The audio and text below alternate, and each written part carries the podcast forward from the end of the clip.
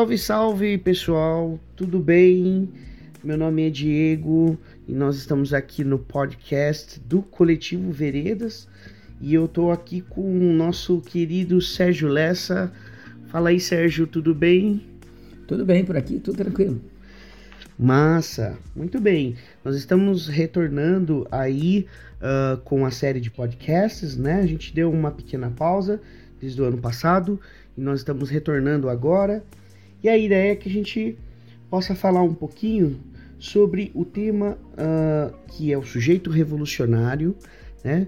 Mas aí, né, é, é, vou colocar aqui para o Sérgio, se o Sérgio quiser fazer alguma apresentação, né, dele mesmo, enfim, ou se quiser entrar no tema é, direto para a gente, né, fazer esse bate-bola, fica à vontade, Sérgio.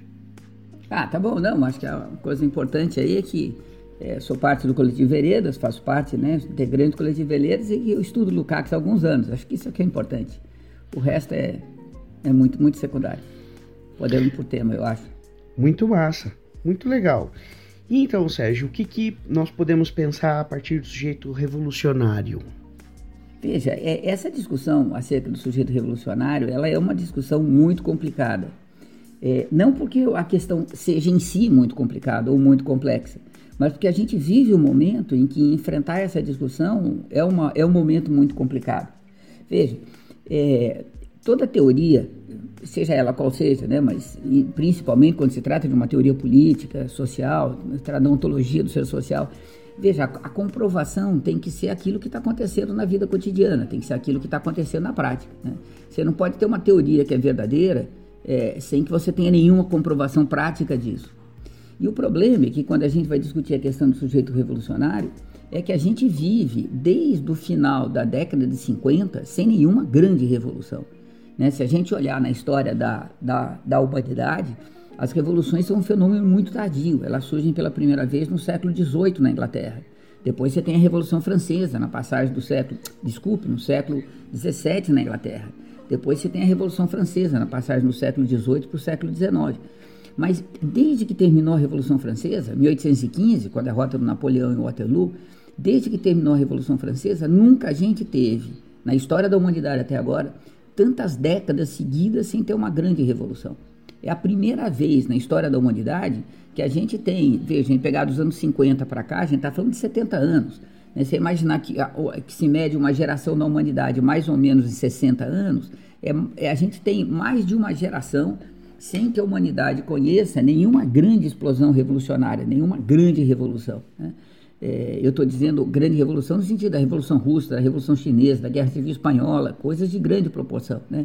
A, a Revolução Iraniana, que foi uma revolução importante, mas coloca no poder o Ayatollah Khomeini, não é exatamente uma revolução socialista. Né? A gente teve revolução na Argélia, a gente teve Cuba, teve o Vietnã, mas são, são, são revoluções muito mais guerras de libertação nacional, são muito mais revoluções em países muito atrasados do que, de fato, um grande processo revolucionário que abalou as estruturas da história mundial, etc. Né? Então, você discutir o que é o sujeito revolucionário no momento em que a história é, não coloca na vida cotidiana durante tantas décadas uma revolução, começa a ficar uma coisa complicada. Porque, claro, você não tem nenhuma experiência prática para falar: olha o que aconteceu lá, olha o que aconteceu lá, olha aquela experiência, olha como as classes sociais se comportaram nessa situação, né, nesse período revolucionário, naquele outro período. E o que a gente tem de experiências revolucionárias, todas elas, e eu não digo isso com nenhuma felicidade, não é disso que se trata, é uma mera constatação, né? todas as grandes revoluções que a gente teve, nenhuma delas abriu de fato a transição ao socialismo. Né? Se o Messaro estiver correto, eu tenho a impressão que sim, isso aconteceu porque não tinha iniciado a crise estrutural do capital, que segundo o Messaro começa na década de 70, e portanto aquelas revoluções que aconteceram, a Revolução Russa, Chinesa, né? aquelas revoluções da primeira metade do século XX, são revoluções que terminaram na verdade, desenvolvendo países que eram muito, muito atrasados, com traços fortes de pré-capitalismo, desenvolvendo esses países até chegar ao nível capitalista avançado e integrando esses países no mercado mundial, no circuito do capital financeiro mundial.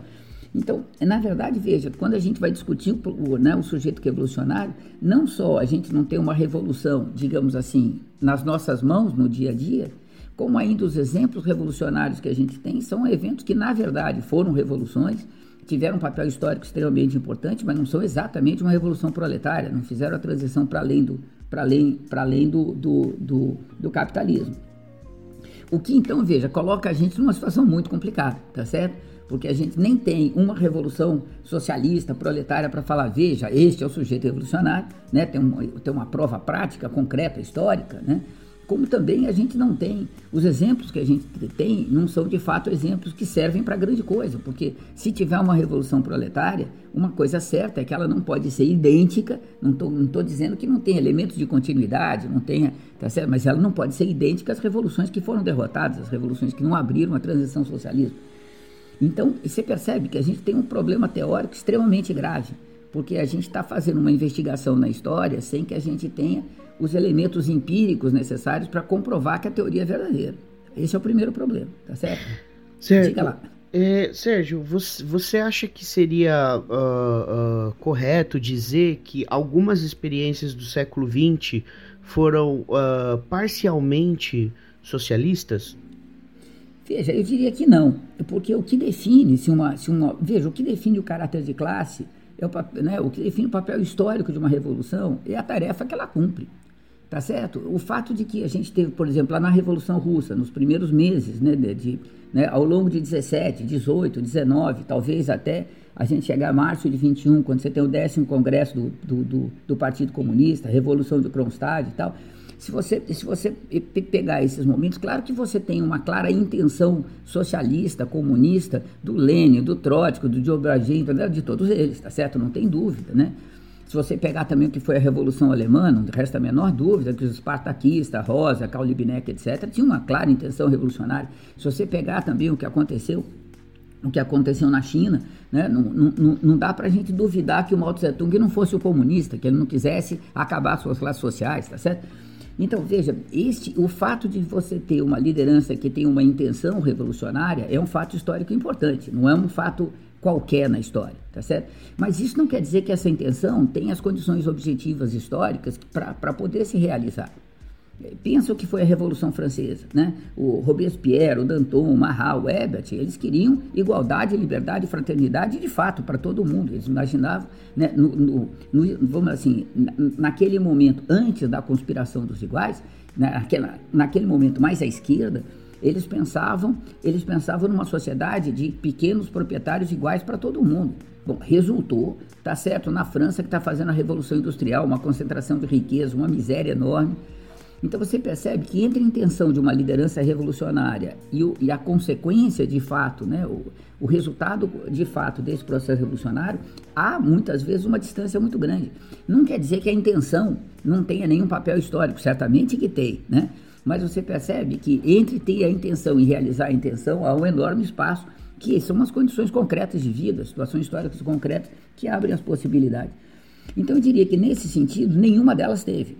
O que não significa desconsiderar a importância de um Lênin, de um Trotsky, tá certo? A importância negativa de um cara como, como, como, como uh, como Stalin, tá certo? Como Beria, como Zidanov, tá certo? Quer dizer, todos eles jogam papel, e o papel é um papel importante, não é?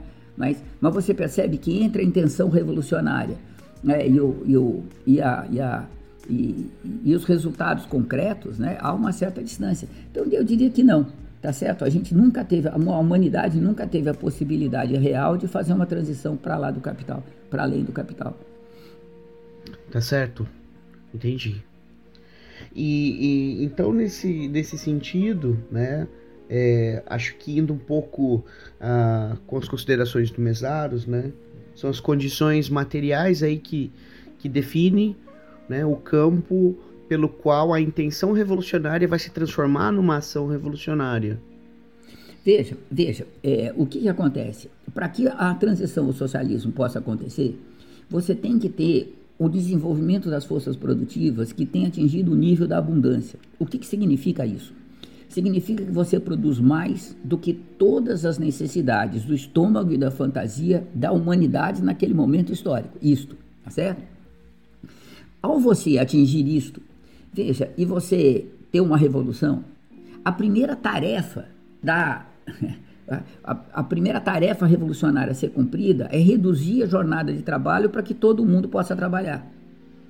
Se você tem uma situação de carência, a primeira tarefa é fazer todo mundo trabalhar cada vez mais para você poder acumular o capital imprescindível para desenvolver as forças produtivas. No segundo caso, se todo mundo está trabalhando e todo mundo vai produzir, você começa a superar a propriedade privada, o Estado, a exploração do ser humano pelo ser humano, a família monogâmica, etc, etc. Você está transitando do trabalho proletário ao trabalho associado.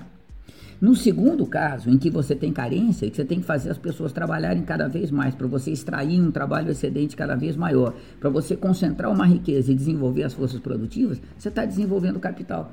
Porque a única forma de extrair trabalho excedente no mundo que a gente vive é através do capitalismo, através do capital, dessa relação chamada capital.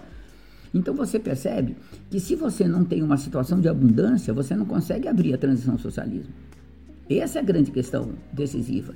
E quando você tem revoluções que acontecem em países atrasados, numa situação histórica que não possibilita a internacionalização dessas revoluções até os países que têm abundância, veja, a transição ao socialismo está tá completamente impossibilitada.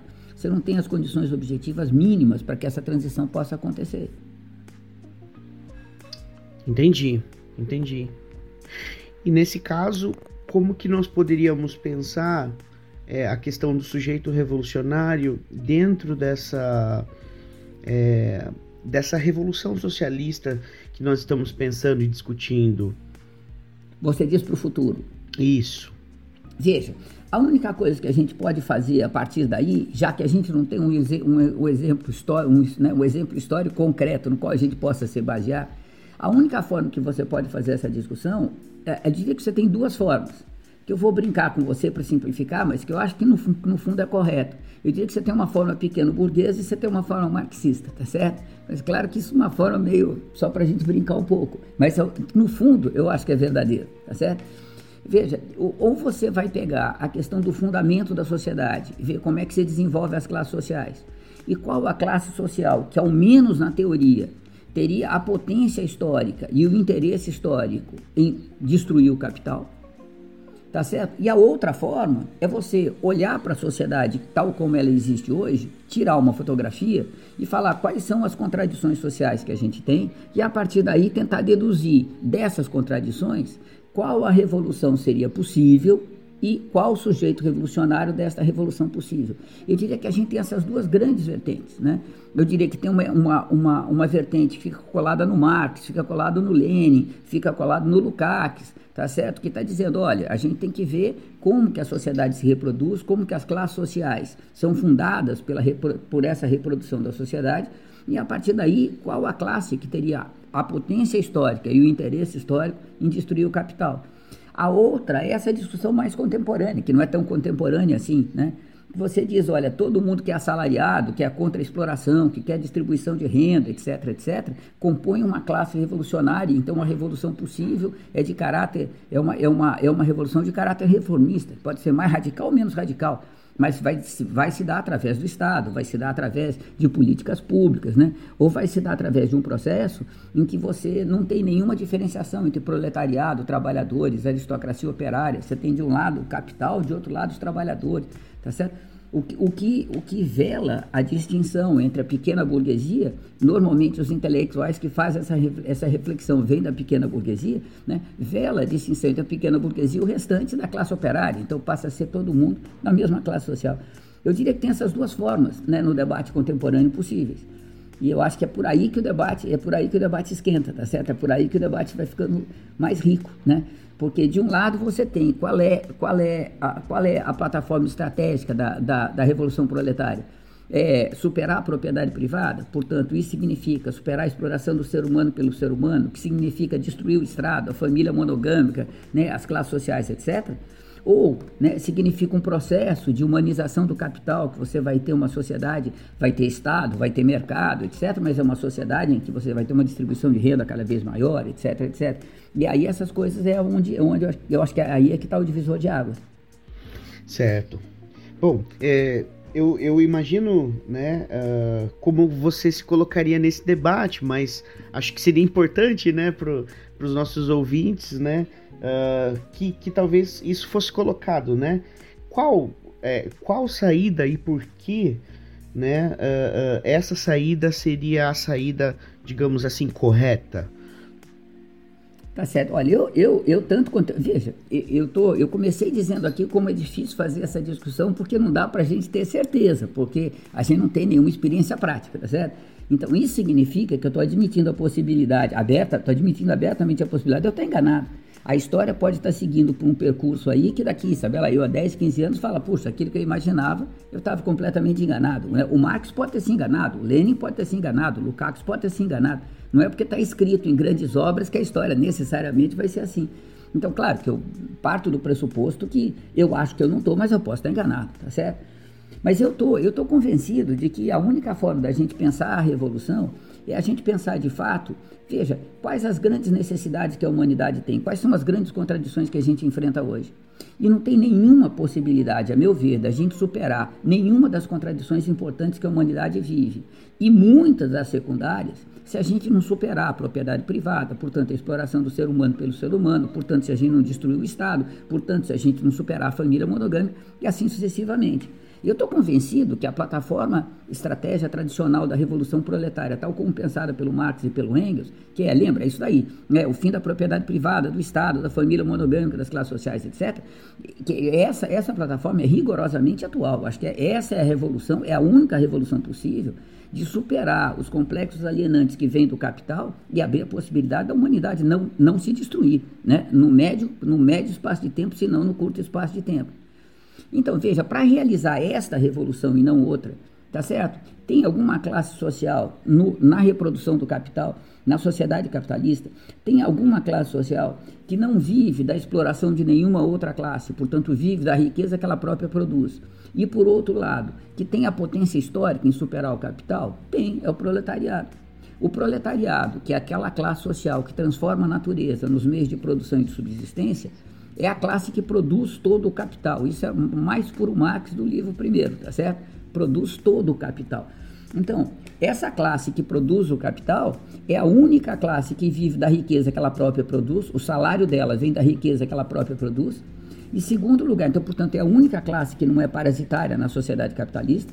E, segundo lugar, é a única classe que tem a potência histórica de destruir o capital, porque se ela interrompe a produção do capital, o resto tudo vem abaixo. Né? Então, essa é a classe decisiva e essa é a única classe que tem um interesse histórico em superar o capital. Tem a potência histórica e tem um interesse histórico. Então, é, esse é o sujeito revolucionário, por causa disso que se chama revolução proletária, porque o sujeito proletário, o sujeito revolucionário é o proletariado. E há uma diferença importante entre proletariado e assalariados, portanto. E há uma diferença importante também entre, entre proletariados e assalariados ou trabalhadores produtivos. Tá certo? Nem todo, todo proletariado é um trabalhador produtivo, mas nem todo trabalhador produtivo é um, assalari, é um, é um proletariado. Então, fazendo essas, essas, limitações todas, tá certo? O proletariado, aquele trabalhador da indústria e da, e da agricultura, né? Esse trabalhador que produz o capital, esse aí é a classe revolucionária. Mas para a gente fazer essa discussão melhor, é que seria importante dizer por que, que o proletariado é a única classe que produz a riqueza na sociedade capitalista tal, e tentar demonstrar isso.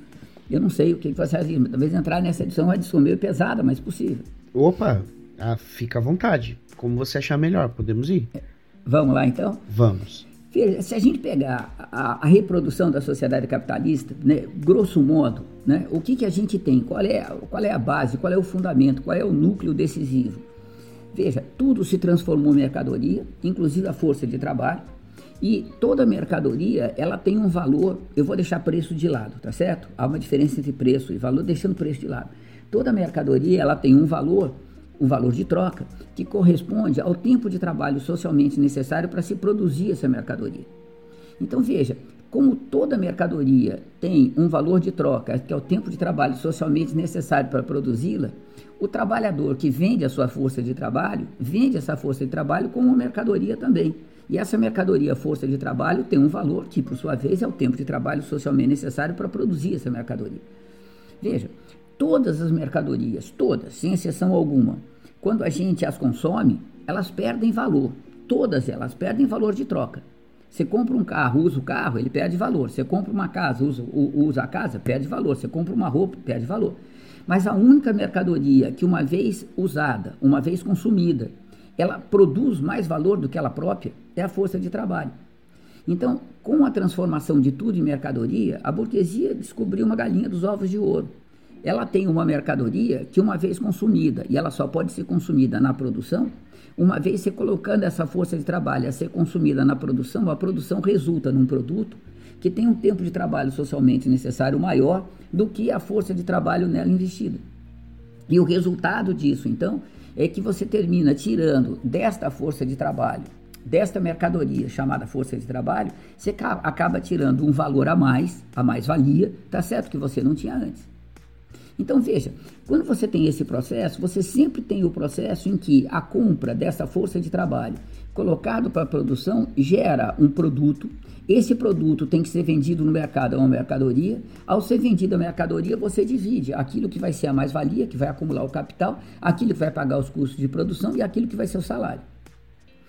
Nessa divisão já está determinada como é que vai ser feita a concentração da renda. O trabalhador fica com o salário, que dura um mês, a burguesia fica sempre com seu capital ampliado, que sempre é o capital mais mais-valia, capital mais mais-valia. Então, veja, nesta, nesta produção de mercadoria já está determinado que o capital acumula e o trabalho, na melhor das hipóteses, reproduz, reproduz a si próprio na, na mesma condição que ele vive. Ele não acumula nunca. Por causa disso, que na, que na sociedade capitalista a distribuição de renda é algo absolutamente inviável. Nós nunca tivemos na história da sociedade capitalista nenhuma distribuição de renda. Claro, você pode ter momentaneamente, um ano aqui, dois anos ali, três, mas do ponto de vista de um período histórico maior, de temporal maior, a gente nunca teve distribuição de renda. Veja, o que acontece, todavia, é que nem toda produção de mercadoria é idêntica. Você tem a produção de algumas mercadorias que tem uma característica importante. Elas continuam existindo depois de terminado o processo de trabalho.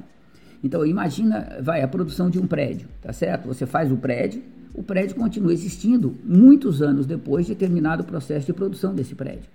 Mas você tem outras mercadorias que elas são consumidas na medida em que elas vão sendo produzidas. O exemplo clássico que o Marx dá, mas tem vários outros, muitos outros possíveis, mas o exemplo clássico que o Marx dá é de um, de uma, de um, de um professor numa escola privada. Na medida em que você dá aula numa escola privada, né, você está vendendo uma mercadoria que é a aula, a aula vai sendo consumida na medida em que ela vai sendo dada. Quando termina o processo de produção da aula, não tem mais nada, foi tudo consumido. Da aula não sobrou nada. Veja, qual que é a diferença entre esses dois produtos, tá certo? Ambos produzindo mais-valia. Ambos, né, nessa produção você tem ambos não produzindo mais-valia. Mas veja, qual que é a diferença entre, um, entre os dois? Quando você tem a produção da mais-valia num trabalho que transforma a natureza, portanto, que transforma a natureza nos meios de produção e de subsistência, quando você tem isso, o produto continua subsistindo depois de terminada a produção. E ao longo das gerações, a humanidade vai acumulando essa riqueza. Então você tem um prédio, depois dois prédios, uma cidade, uma metrópole, você vai acumulando isso.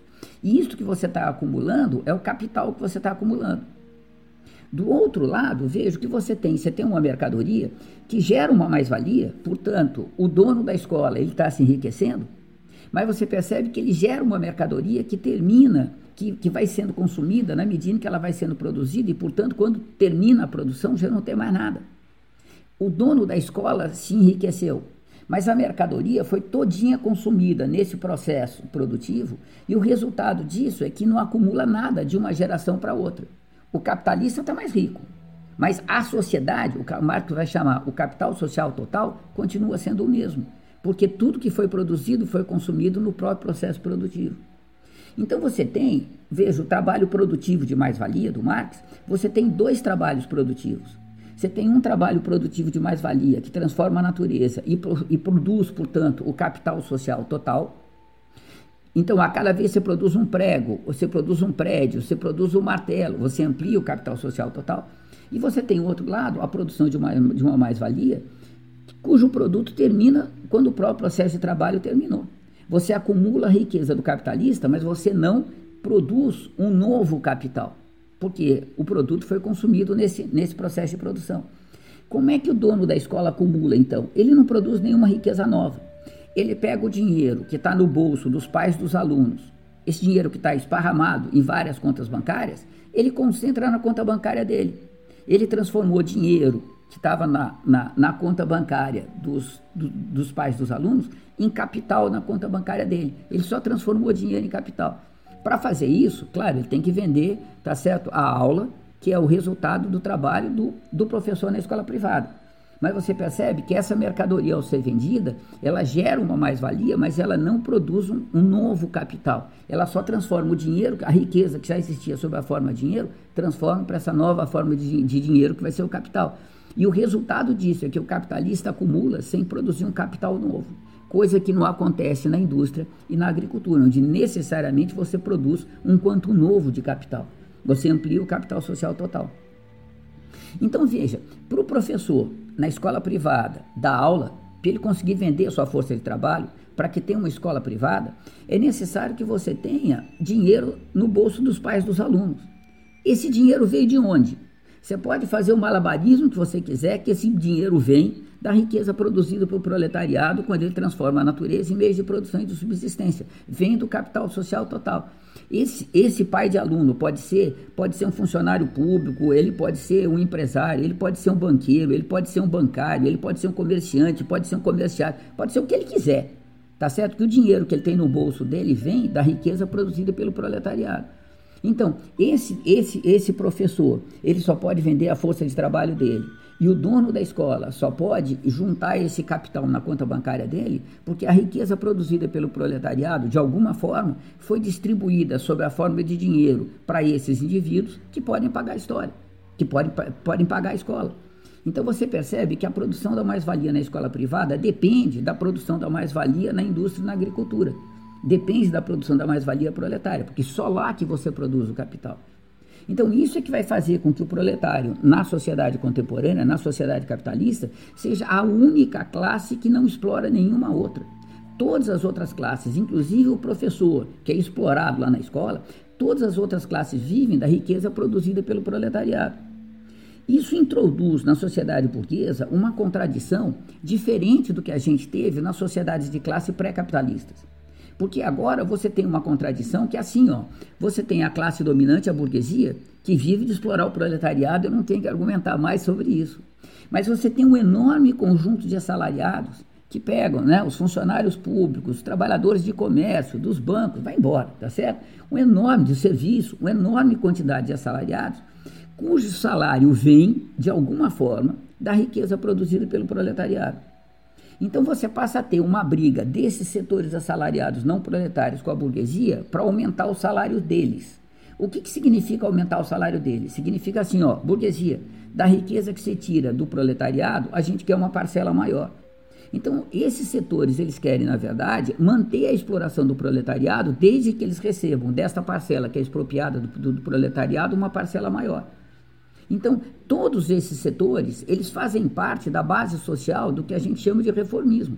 A ideia de que tem que ter um processo de distribuição de renda, uma sociedade mais igualitária, mas que mantenha o capitalismo, mantenha a exploração do proletariado. E esses setores, portanto, do ponto de vista histórico, primeiro, porque eles são pequena burguesia, eles não são nem grande burguesia, nem proletário, eles não têm um projeto político próprio. Né? Eles não são capazes de ter um projeto histórico próprio. Eles, na verdade, são classes que dependem da burguesia para conseguir parasitar o proletariado. Então, na verdade, elas são classes acessórias da, da, da, da, burguesia. E por causa disso, eles podem ter contradições com a burguesia, mas quando tiver uma contradição para valer entre a burguesia e o proletariado, eles tendem a ficar com a burguesia. E o proletariado tende a ficar do outro lado. O que coloca um enorme problema para a revolução proletária. Porque quando se trata de um processo, não preciso argumentar com vocês que a revolução é uma coisa violenta. Quando se trata de uma questão de violência, número conta. Então não dá para ficar o proletariado, que necessariamente é uma classe numericamente pequena. O proletariado hoje, numa nação como o Brasil, pega 12, 15% da força de trabalho. É muito, numericamente, muito pequena, em comparação com o que você tem nos serviços, no setor informal, etc, etc. Então, veja, não dá para ficar só uma, essa classe numericamente pequena peitando a burguesia e, todo, e o conjunto de todos os trabalhadores. É necessário rachar os trabalhadores é necessário que uma parte dos trabalhadores assalariados, portanto não proletários, se bandeie para o lado do proletariado no processo de luta de classe. E isto diz respeito a todas as, a todas as mediações necessárias a levar um processo revolucionário, verdadeiramente revolucionário, não como no passado, é verdadeiramente revolucionário, a uma vitória. Claro que você tem que contar, de alguma forma, com o apoio dos setores assalariados não, não proletários. Isso é possível porque a alienação que o capital promove, né, a desumanidade do capital de tal ordem, que de fato você passa a ter setores assalariados que tendem a compor com o campo do proletariado. Mas como exatamente vai se dar, quais setores, qual vai ser, qual vai ser de fato né, a, a, a plataforma política que vai unificar esses setores com, com, o proletariado e tal. A gente tem que esperar a crise revolucionária para saber, não dá para a gente saber antecedência, né, com antecedência. Mas, percebe? É isso que vai fazer com que o proletário seja a classe revolucionária, que tem a potência histórica de destruir o capital, porque é a única classe que produz o capital, e tem um interesse histórico em superar o capital, porque é a única classe que não, que não vive da exploração de nenhuma outra classe. É a única classe que sustenta todas as outras classes da sociedade. Certo.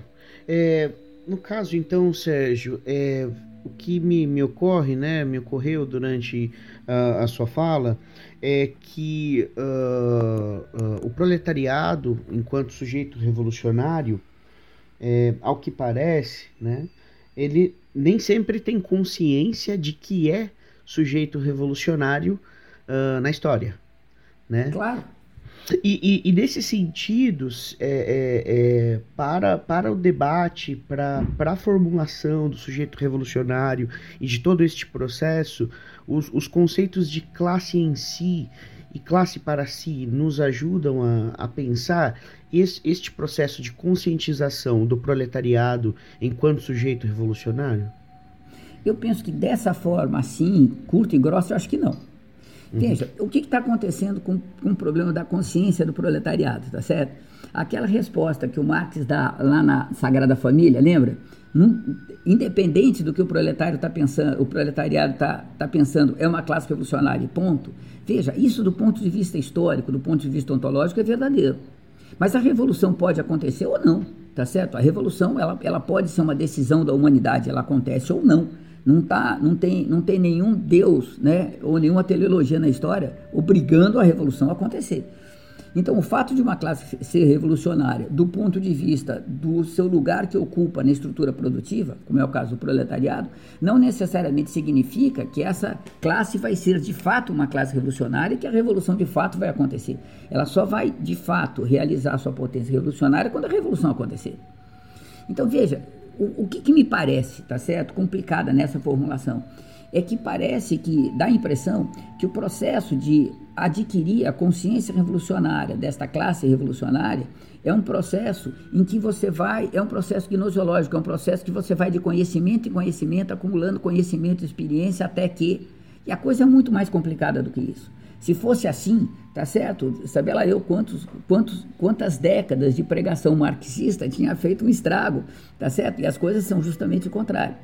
O que está acontecendo? Olha que coisa genial. Olha que coisa genial. Quando a gente tem o capitalismo se transformando de capitalismo concorrencial em capitalismo é, monopolista, lá na crise de 1871, tá certo? O Marx estava vivo, o Engels estava vivo, tá certo? Faltava, faltava 11 ou 12 anos para o Lukács nascer, naquele momento. A gente tem uma transformação no capitalismo que vai ser extremamente importante. Pela primeira vez na história do capitalismo, a, a produção da mais-valia, a reprodução do capital pela mediação da mais-valia relativa vai se tornando cada vez mais importante. Não quer dizer, veja, isso, tem, isso é muito importante, não quer dizer que a mais-valia relativa vai substituir, vai substituir a mais-valia absoluta. Só dá para ter mais-valia é, relativa se você tiver a produção de mais-valia absoluta. Mas a produção da mais-valia absoluta está chegando num patamar tal que torna possível você produzir uma quantidade cada vez maior de mais-valia relativa curto e grosso, tá certo? O que, que você está fazendo? Você adota um processo de desenvolvimento na sociedade que, que, que, que, uh, que resulta em dois fenômenos. Primeiro, o tempo, o, o, o, custo, o custo de reprodução da força de trabalho vai caindo cada vez mais na medida em que você industrializa os bens de primeira necessidade. Então, em vez de você fazer a, sua camisa na sua própria casa, você compra uma camisa industrializada que é muito mais barata do que você fazer na sua própria casa. Em vez de você fazer sua, né, o seu, sua, sua, sua, massa de macarrão na sua, na sua casa, você compra a massa de macarrão pronta. Porque é, com isso, veja como ah, o custo de reprodução da força de trabalho diminui, significa que o tempo de trabalho socialmente necessário para reproduzir a força de trabalho também cai. O que significa que a força de trabalho cai, o valor da força de trabalho cai. Se cai o valor da força de trabalho, amplia a mais-valia. O trabalhador está recebendo o mesmo dinheiro, ele está trabalhando as mesmas horas que ele trabalha normalmente e o burguês está se enriquecendo mais, porque o valor, tá certo, da força de trabalho caiu. E o segundo mecanismo também muito importante é você adotar uma tecnologia cada vez mais avançada. Com o mesmo salário, você faz o trabalhador produzir muito mais por hora, portanto, ele produz o seu custo, o seu tempo de trabalho socialmente necessário num tempo muito menor. E o resultado disso, veja, é que você tem um processo de desenvolvimento industrial gigantesco, que vai levar poucas décadas depois ao que vai ser o Fordismo, cujo desenvolvimento mais para frente um pouco vai dar origem ao apogeu do estado de bem-estar é, social pós Segunda Guerra Mundial. Então você entra num processo de desenvolvimento do capitalismo, que é um processo de desenvolvimento gigantesco, muito acelerado, em que você desenvolve as forças produtivas de uma forma brutal, e é esse o momento que coincide com as revoluções da primeira metade do século XX. Então, vê, você tem um desenvolvimento do capital gigantesco e essas revoluções vão abrindo ao capital as regiões mais atrasadas do planeta, que eram dominadas por forças políticas, reprodução de capital, tá certo? Para simplificar, pré-capitalistas e que impediam a circulação do capital nesses, nesses setores extremamente importantes. Então, as revoluções cumprem esse papel. E nesse processo de desenvolvimento acontece no interior da classe operária uma cisão extremamente importante um setor da classe operária, que vai ser o seu setor mais profissionalizado, mais especializado, portanto que tem um salário melhor, tem uma estabilidade melhor no emprego, passa a participar desse mercado de consumo de uma forma cada vez mais intensa. E o que esse setor da classe operária quer é mercadorias cada vez mais baratas para aumentar o seu poder aquisitivo. Mercadorias cada vez mais baratas significa que aquele trabalhador que faz a camisa, que faz a roupa, que faz a geladeira, que faz, tá certo? Esse trabalhador, ele tem que ter o seu salário rebaixado, ele tem que ser, melhor dizendo, ele tem, tem que ter sua exploração intensificada para que essa mercadoria fique mais barata para esse, esse operário, para essa aristocracia operária, para esse operário de poder aquisitivo mais avançado. Então surge no seio da classe operária um setor que o Engels vai chamar de aristocracia operária, o Lenin também vai chamar de aristocracia operária, que é um setor da classe operária que topa se aliar com a burguesia ao redor de uma política econômica, uma política industrial que garanta o seu emprego para a aristocracia operária, garanta o seu poder aquisitivo, de preferência aumentando o seu poder aquisitivo, mesmo que isso leve a uma exploração mais, mais brutal do restante da classe operária. Se você pensar que com a passagem do capitalismo uh, uh, uh, concorrencial ao monopolista, a gente passa essa etapa do capitalismo que o Lênin, com muita precisão, vai chamar de imperialismo, o que, que a gente vai ter? Você passa a ter uma cisão da classe operária, não só no interior do, do, do seu próprio país, mas internacional. A, aristocracia operária da Alemanha tem todo o interesse que o trabalhador brasileiro que o operário brasileiro seja bar, barbaramente explorado, porque daí a Mercedes-Benz, a Volkswagen, etc., vai ter uma, um lucro muito maior, vai, portanto, poder pagar para eles um salário muito maior. Então você passa a ter uma cisão no interior da classe operária.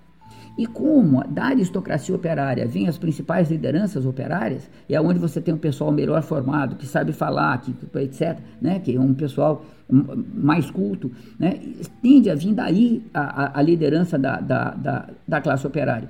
Então você passa a ter não só um setor da classe operária, mas você passa a ter um setor da classe operária que, embora minoritário em relação ao, ao, restante da classe, é daí que saem as principais lideranças, que vão controlar os sindicatos, vão controlar centrais sindicais, partidos, etc. Então você percebe que a gente tem uma mediação histórica extremamente importante no interior da classe operária, que vai fazer com que um setor muito importante da classe operária, embora minoritário, aristocracia operária, tenha o mesmo interesse, ou um interesse muito similar ao restante dos trabalhadores assalariados não proletários. Eles querem um salário melhor, eles querem um poder aquisitivo maior, eles querem uma participação maior no mercado de consumo. E isso forma a base social do reformismo ao longo do século XX. Então você percebe que a gente tem uma evolução da classe operária, uma evolução do capitalismo, das classes sociais ao longo do século XX, que, que, que colocou ao lado da burguesia, como aliados da burguesia, um setor-chave da classe operária, porque controla os sindicatos, partidos, etc., etc., e o grosso da pequena burguesia.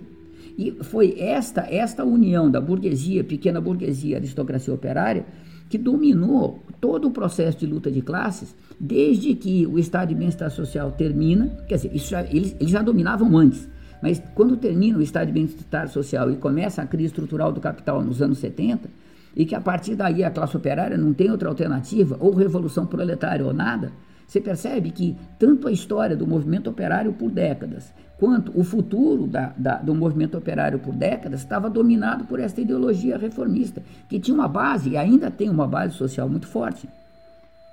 Então se percebe, se a gente não entender este processo, a gente não consegue entender o que, que acontece com a ideologia, com a concepção de mundo da classe operária como um todo.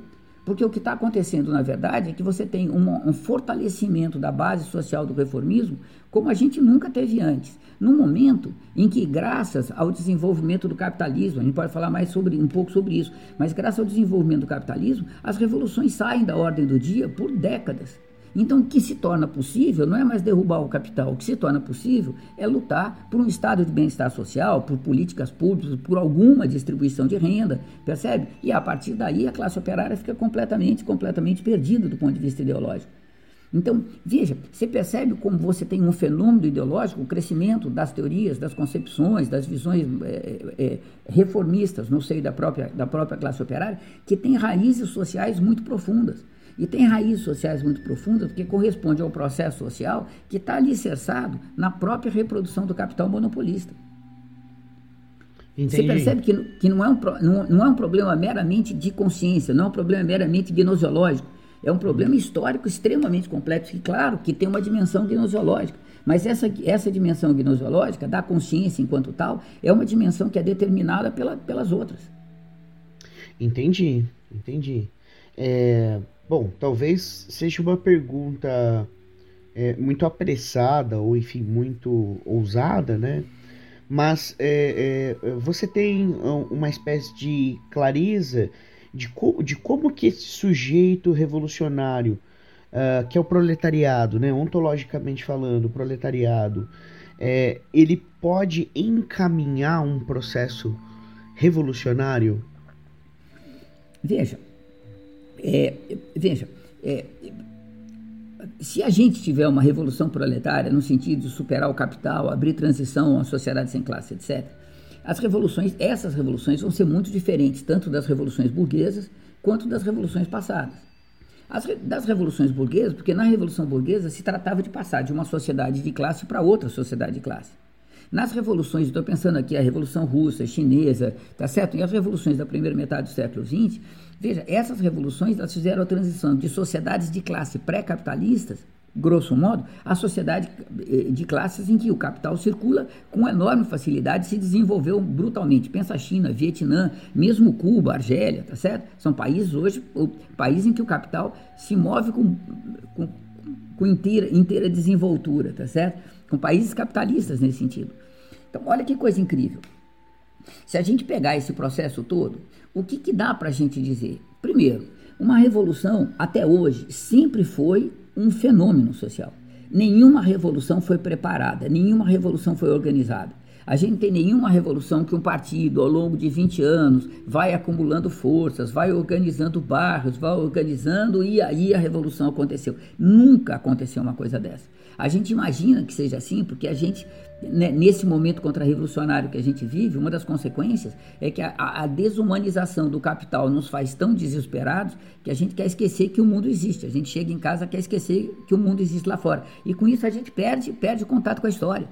Então, a humanidade hoje tem um conhecimento da própria história, embora a gente nunca tenha tanta história contada, né? Nunca a gente tem a possibilidade de conhecer a história com os detalhes que a gente tem, né? Mas a humanidade como um todo perdeu o contato com a história. Então a gente a gente substituiu o conhecimento da história por imaginação. E a imaginação que a gente tem é assim, porque como a gente só vive processos que são assim, né? De pouco em pouco em pouco a galinha enche o papo. A gente só conhece, a gente não conhece um processo revolucionário, que é justamente o contrário disso, né? Então a gente imagina que a revolução vai ser assim também. Não é, tá certo? A revolução é um fenômeno social. A revolução, são, eles, elas acontecem. Pelo menos foi assim até agora, tá certo? As revoluções acontecem. Né? A revolução é um determinado momento em que as contradições sociais atingem um determinado patamar que a única reprodução possível da sociedade é superar essas contradições. E aí abre um processo de desorganização da produção econômica e, portanto, de lutas de classe no sentido aberto, na rua, de violência, que substitui uma classe social pela outra. Este é um processo revolucionário. Tá certo? Isso caracteriza um processo revolucionário. Então, o que dá para a gente dizer é que se as revoluções seguirem esse, seguirem esse, esse, esse script, um, o que a gente deve ter no futuro é uma explosão. Né? A, gente vai, a gente vai dormir com o mundo numa baita crise, mas segurando pelas tabelas, E a gente acorda com a notícia de que os bancos fecharam aqui, fecharam lá, que as indústrias, que tem, que tem gente na rua, que estão saqueando no Rio de Janeiro, que teria isso. Aí pegou fogo, tá certo? E aí ninguém controla mais, né? Se isso de fato acontecer assim, tá certo? O que provavelmente a gente vai ter, num primeiro momento, vai ser uma explosão de violência incalculável, né? Como a humanidade jamais conheceu. Porque, de fato, você tem um, um, desenvolvimento da força produtiva tão grande que abre a possibilidade da humanidade se matar num, num grau e numa dimensão que isso nunca aconteceu antes. Pensa que a gente nunca teve uma classe dominante que tem posse de bomba atômica, por exemplo. O que, não é, o que não quer dizer que a classe dominante saiba como lançar a bomba atômica. Isso vai ser lançada por um trabalhador assalariado, improdutivo, não produtivo de mais-valia, tá certo? Mas percebe, tem contradições aí no meio. A coisa não é tão simples assim, né? Por outro lado, se você imaginar numa sociedade com a sociedade americana, a quantidade de arma e de bala que você tem lá, coloca o próprio exército americano em xeque. Porque num confronto dessa ordem, você não está tendo o exército armado de um lado e população desarmada de outro. Embora a arma do exército seja muito mais eficaz do ponto de vista de matar ser humano, né, a desigualdade é muito menor do ponto de vista militar do que se você não tivesse uma, uma, uma, uma sociedade armada do outro lado, tá certo? Então, deve ser uma coisa de uma violência muito grande, mas também deve ser uma coisa muito rápida. Porque a classe dominante hoje é uma classe muito pequena. Se você imaginar que num país como o Brasil, se a gente expropriar seis, seis pessoas, não é famílias, seis pessoas, cabe aqui nessa pequena mesa em que eu estou falando, tá certo? A gente pode duplicar a riqueza de 150 milhões de brasileiros. Percebe? A riqueza está né, tá concentrada tanto que a quantidade de classe dominante é muito pequena.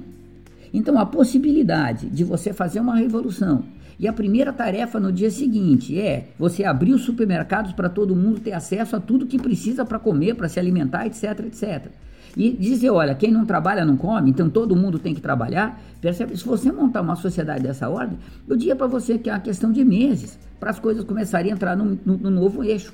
Vamos imaginar que desorganiza a produção, você não tem, sabe lá eu, começa a faltar papel higiênico, vamos brincar aqui, tá certo? Desorganizou a produção, não tem celulose, está faltando papel higiênico. O que, que você prefere? Ficar sem papel higiênico na sua casa e trabalhar três dias por semana, ou voltar a ter papel higiênico na tua casa e trabalhar 40 horas por semana quando você trabalhava com aquele transporte, com aquele... percebe?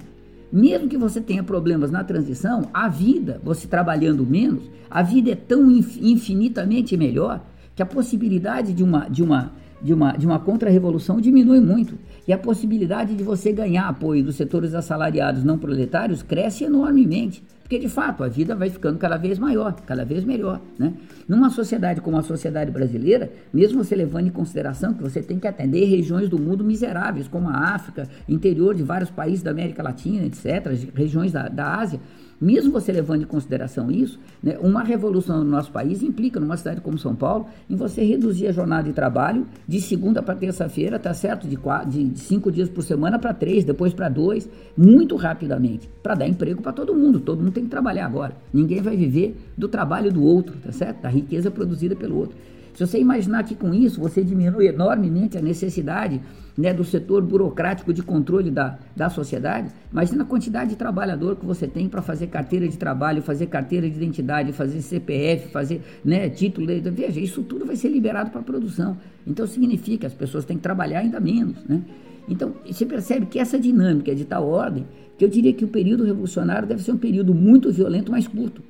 Porque a classe dominante é muito pequena, tem muita riqueza para distribuir e a vida melhora tão rapidamente, sem a exploração do, do capital, a vida cotidiana melhora tão rapidamente que, que, que o campo da contra-revolução diminui assustadoramente em, em, em, comparação com o que aconteceu no passado. Uhum. É, agora, uh, pelo que você né, colocou, né, uh, a partir, né, claro, das, das leituras de Marx, enfim, e dos, outros uh, Lenin e outros é, pensadores aí do, uh, do proletariado, é, é, esse processo revolucionário seria conduzido pelo proletariado, né? Veja, veja, veja.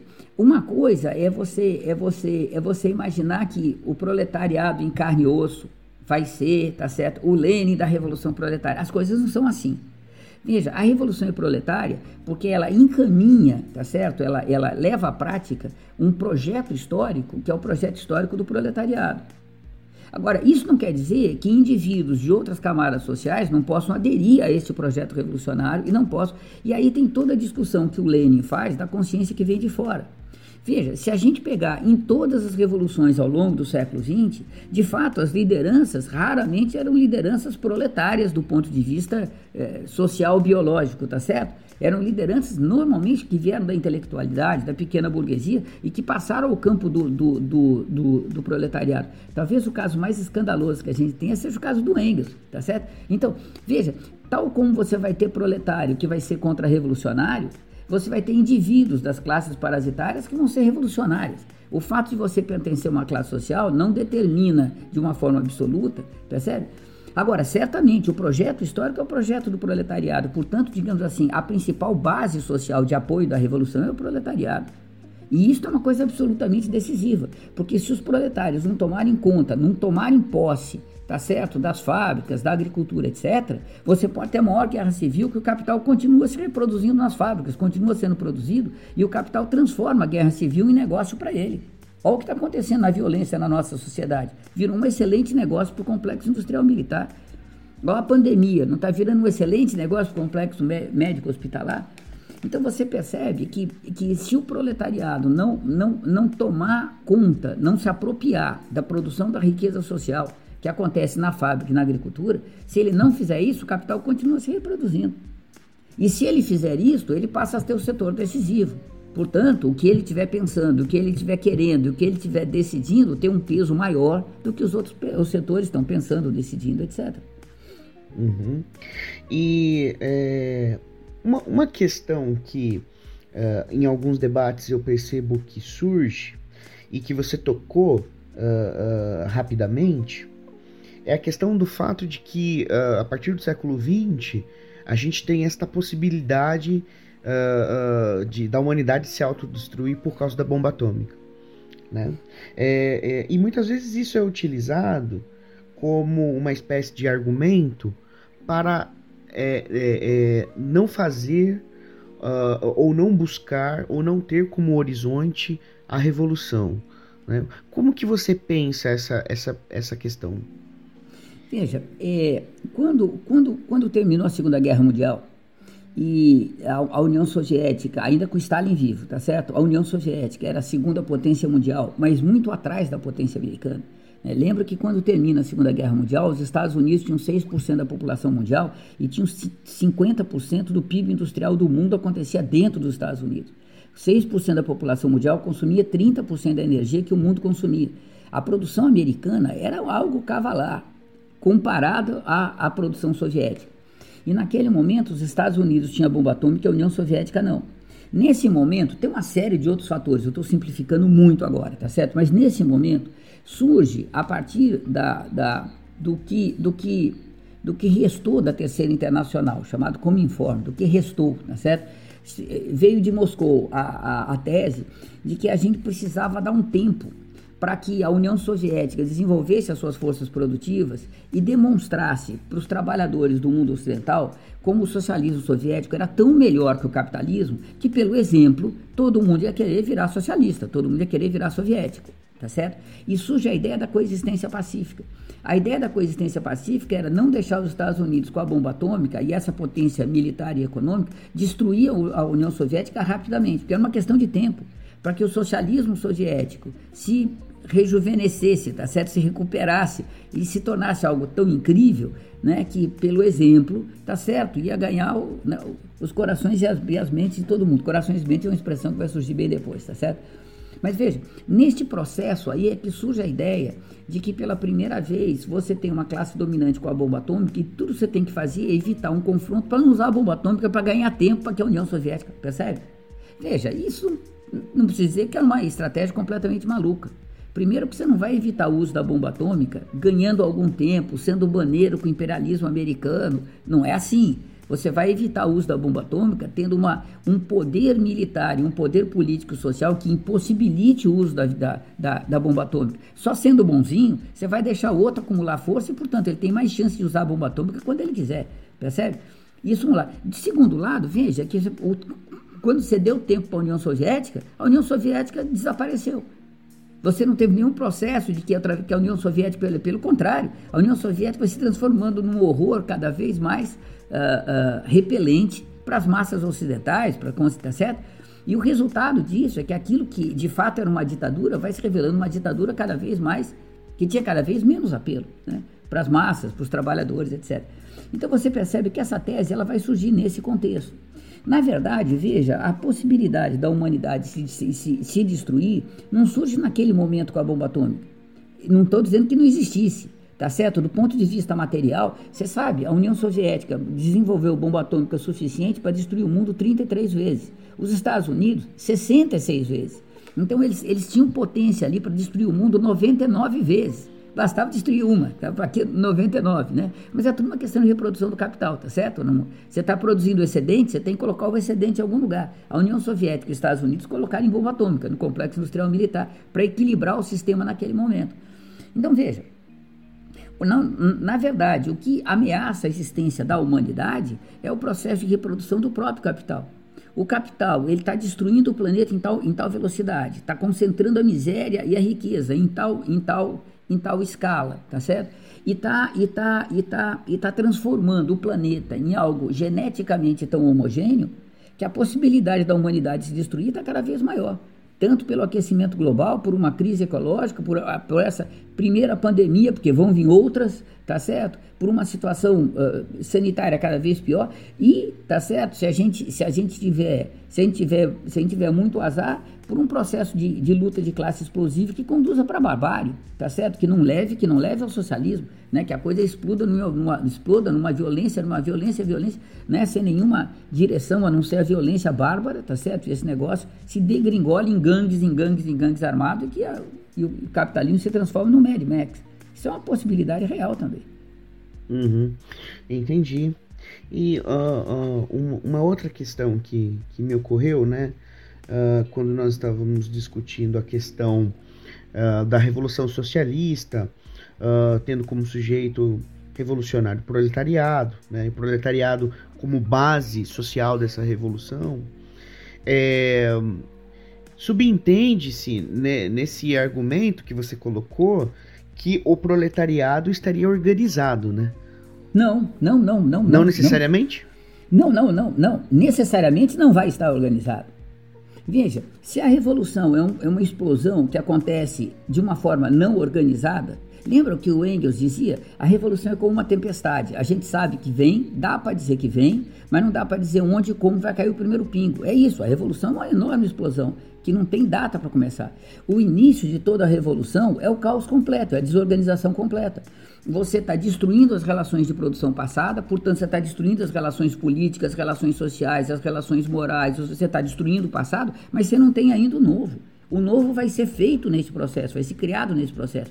E ao longo desse processo é que a contra-revolução de um lado e a revolução de outro, vão, e, a, e, os, e, os, setores revolucionários de outro, vão tentando organizar a sua base social para ter um confronto e decidir para que lado que o processo vai. Então, na verdade, o processo de organização do proletariado, do ponto de vista revolucionário, ele vai acontecer no processo da própria revolução.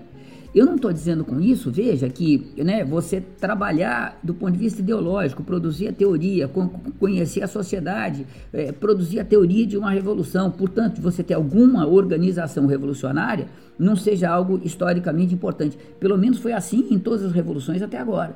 Mas se percebe que a organização das massas é o processo revolucionário. A organização das massas não é anterior ao processo revolucionário. Isso não aconteceu em lugar nenhum do mundo. Pelo contrário, aonde você tem organizações pré-revolucionárias, onde você tem organizações de massa antes da revolução, quando a revolução vem, essas organizações se transformam num entrave ao desenvolvimento da própria revolução. São normalmente organizações mantidas pela, né, controladas pela aristocracia operária e que fazem de tudo para a revolução não ir adiante. Então você tem é justamente o oposto, percebe?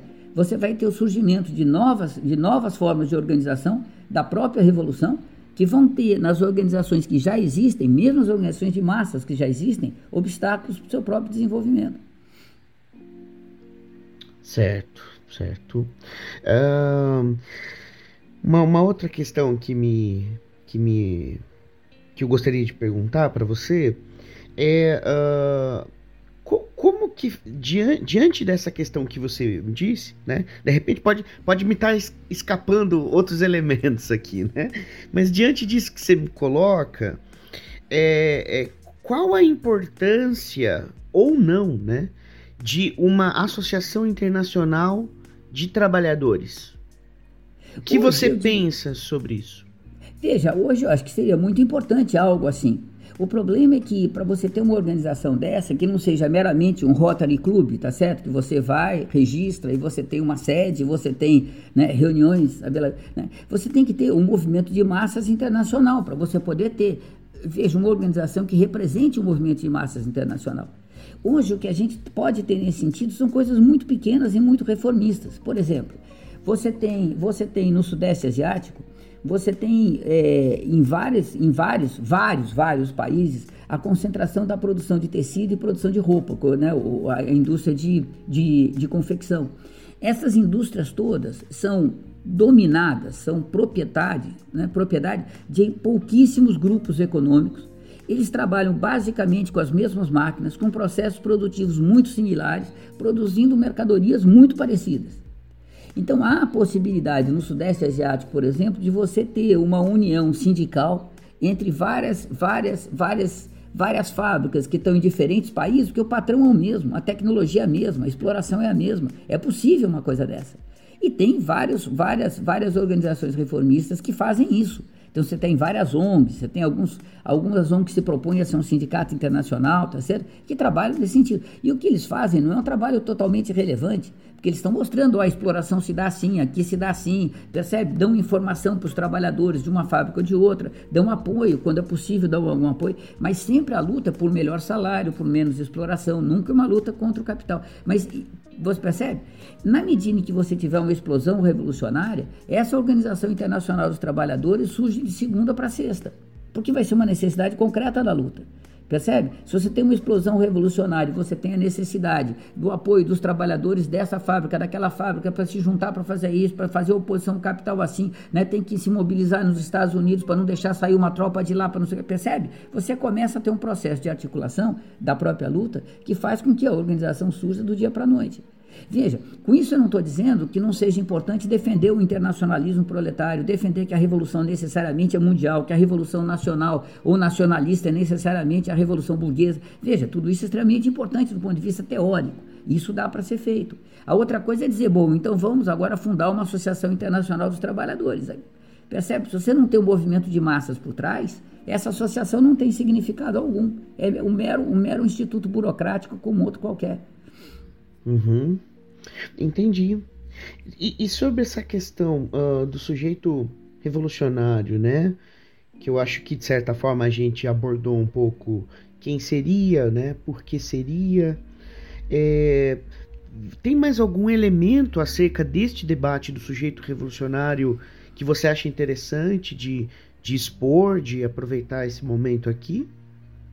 Eu penso que sim, veja, é, quando, quando eu publiquei, foi em 2000 e, 2007, o livro em que eu tratei mais longamente sobre a questão do sujeito revolucionário, que é Trabalho e Proletariado no Capitalismo Contemporâneo, aquele livro que saiu pela Cortez, é, naquele momento eu não tinha muito claro a importância e o peso da, da aristocracia operária nesse processo.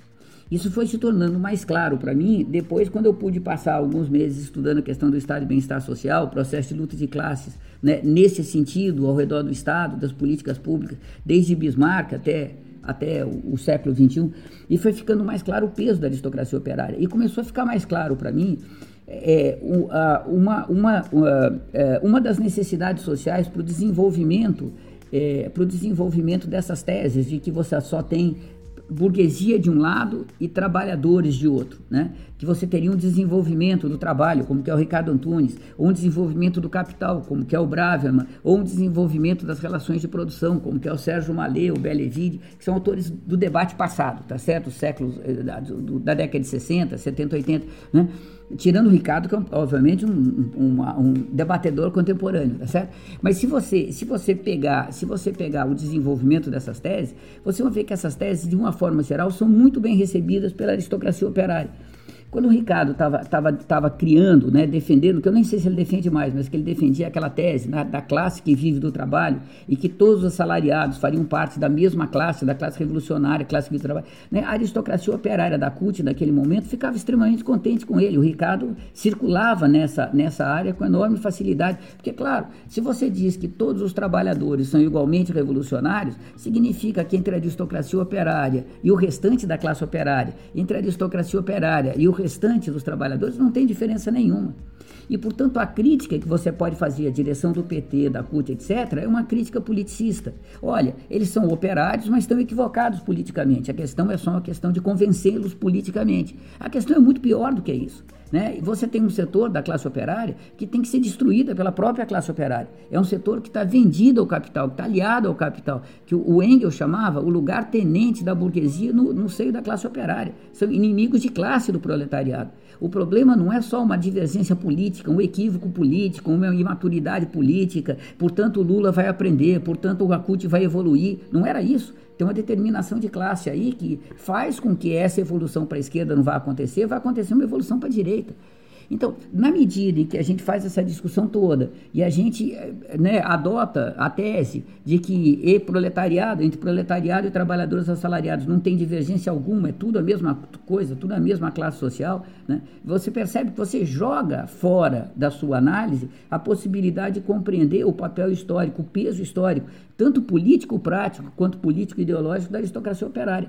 E isto, isto serve como uma luva à aristocracia operária. Na década de 80, na década de 90, tinha uma briga no interior da CUT para dizer, olha, tem que ser o proletário da fábrica na direção da CUT. E tinha o outro setor dizendo, não, peraí, peraí, todo trabalhador é trabalhador, não tem essa divisão. O, o cara da fábrica, percebe? Claro que só afirmar que o cara da fábrica deveria ser não resolve o problema. O, o dirigente político tem que ser mais do que membro da fábrica. Mas a defesa que se faz é, olha, somos todos iguais, não vem com esse papo aqui não.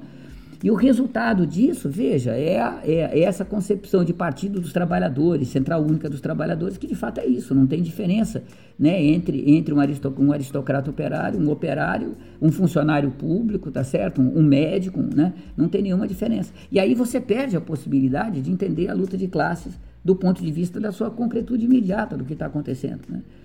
Eu acho que uhum. essa, essa é a questão, é para mim, né, se algum dia eu for republicar o, o, o livro, que está tá esgotado na, na Cortez, tem uma segunda edição, em 2011, mas está esgotado, é capaz, se algum dia eu for republicar esse livro, talvez eu faça um, um apêndice, um epílogo, etc., tentando recuperar alguma dessas discussões mais contemporâneas, né, proletariado, proletariado informática, essas na minha opinião, besteiras que estão sendo ditas aí, e tentar, e tentar chamar atenção para esse aspecto o quanto essas teorias servem à aristocracia operária, portanto, indiretamente servem à burguesia. Uhum. Tá certo. Bom, eu acredito que a gente pode encaminhar para o final, né? e aí, é... bom, fazendo uma considerações finais aqui, né? Gostaria de agradecer o Sérgio é, por ter aceitado o, o convite, né? E uh, que fiquem aberto aí outras possibilidades de nós gravarmos outros episódios aqui a, através do coletivo Veredas, né? É, e, e Sérgio, você gostaria de fazer alguma consideração final? Não, primeiro dizer que não tem a agradecer, né? É minha obrigação, pelo amor de Deus aí, tá certo? Eu sou, o proletariado me paga em parte para isso, tá certo? Então não tem que agradecer não, minha minha obrigação.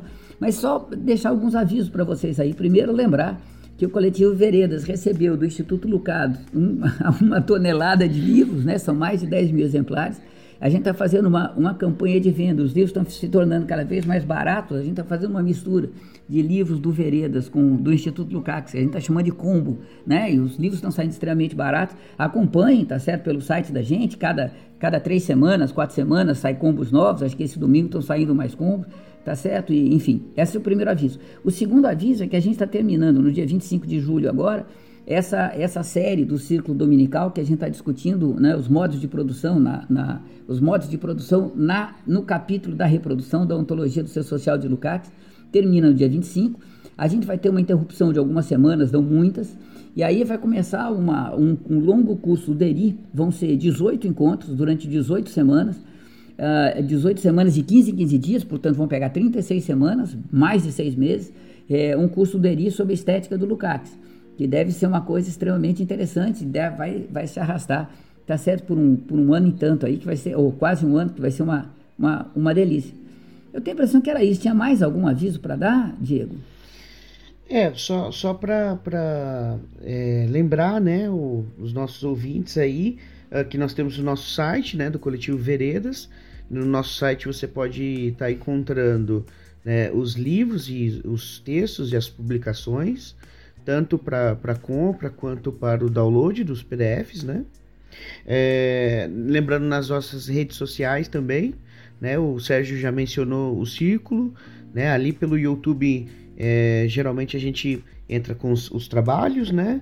Lembrar do nosso Facebook também, do Coletivo Veredas, nosso Instagram também.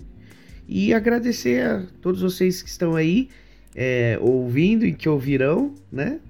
E é isso. Até uma próxima vez, então. Ah, tá mais. Obrigadão. Prazer Até mais. Até tchau, mais. tchau.